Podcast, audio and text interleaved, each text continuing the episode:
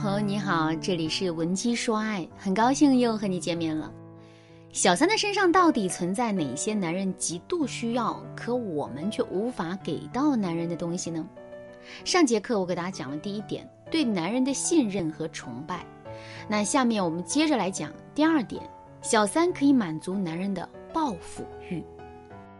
在讲解这一点之前，我先来给大家分享一个事实，那就是男人对女人天生是具有征服欲的。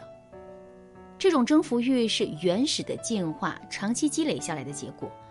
我们都知道，在远古时期，男人和女人的分工是不同的。那具体来说，就是男人负责狩猎，女人负责采集。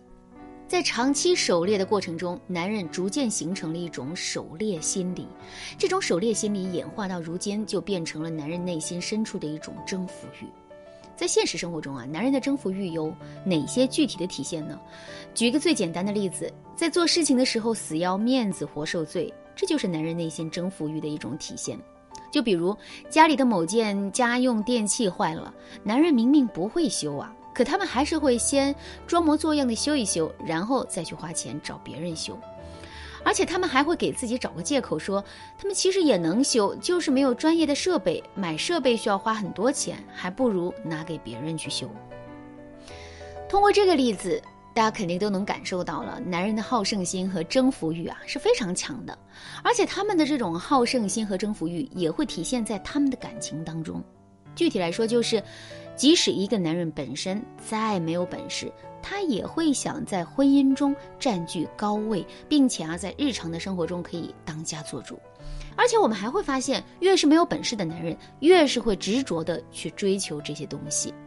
说到这儿，问题出现了：如果一个男人本身很有本事，可是可以很好的应对生活中的大大小小的事情的话，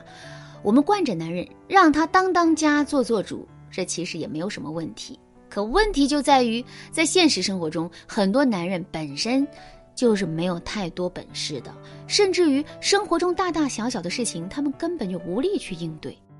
相比较而言呢，他们的妻子却是无比聪明能干的。那在这种情况下，家里实际干活和做主的肯定是女人，而男人呢，则因为自身能力不足，不可避免的会被女人指出身上的一些问题，同时被女人提出一些要求。这些问题和要求啊，原本是再正常不过的事情，可男人却会在征服欲的作用下，觉得自己受到了打击，把女人视为竞争者。并对女人心怀怨愤。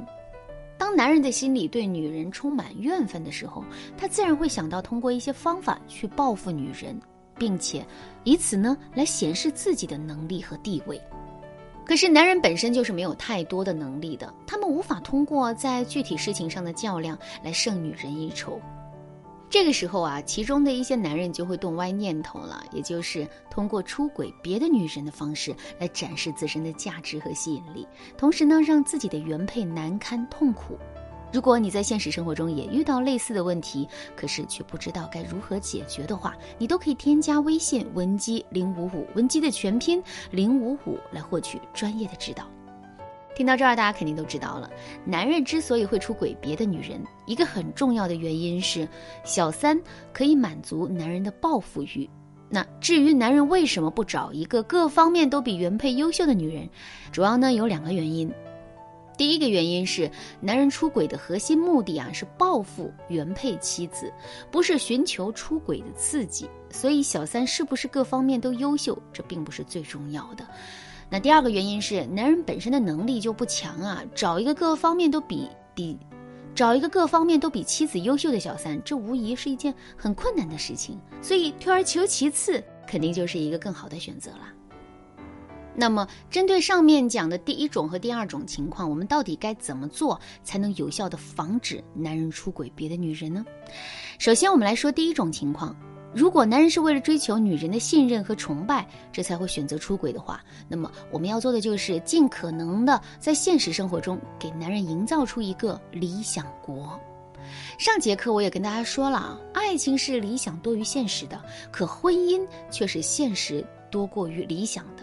在现实生活中，我们不得不跟男人一起去面对各种现实的问题，所以，我们和男人在婚姻当中的体验感肯定是要比恋爱中的体验感差的。那正是因为如此，很多小三才钻了空子，并且最终诱惑男人出轨了。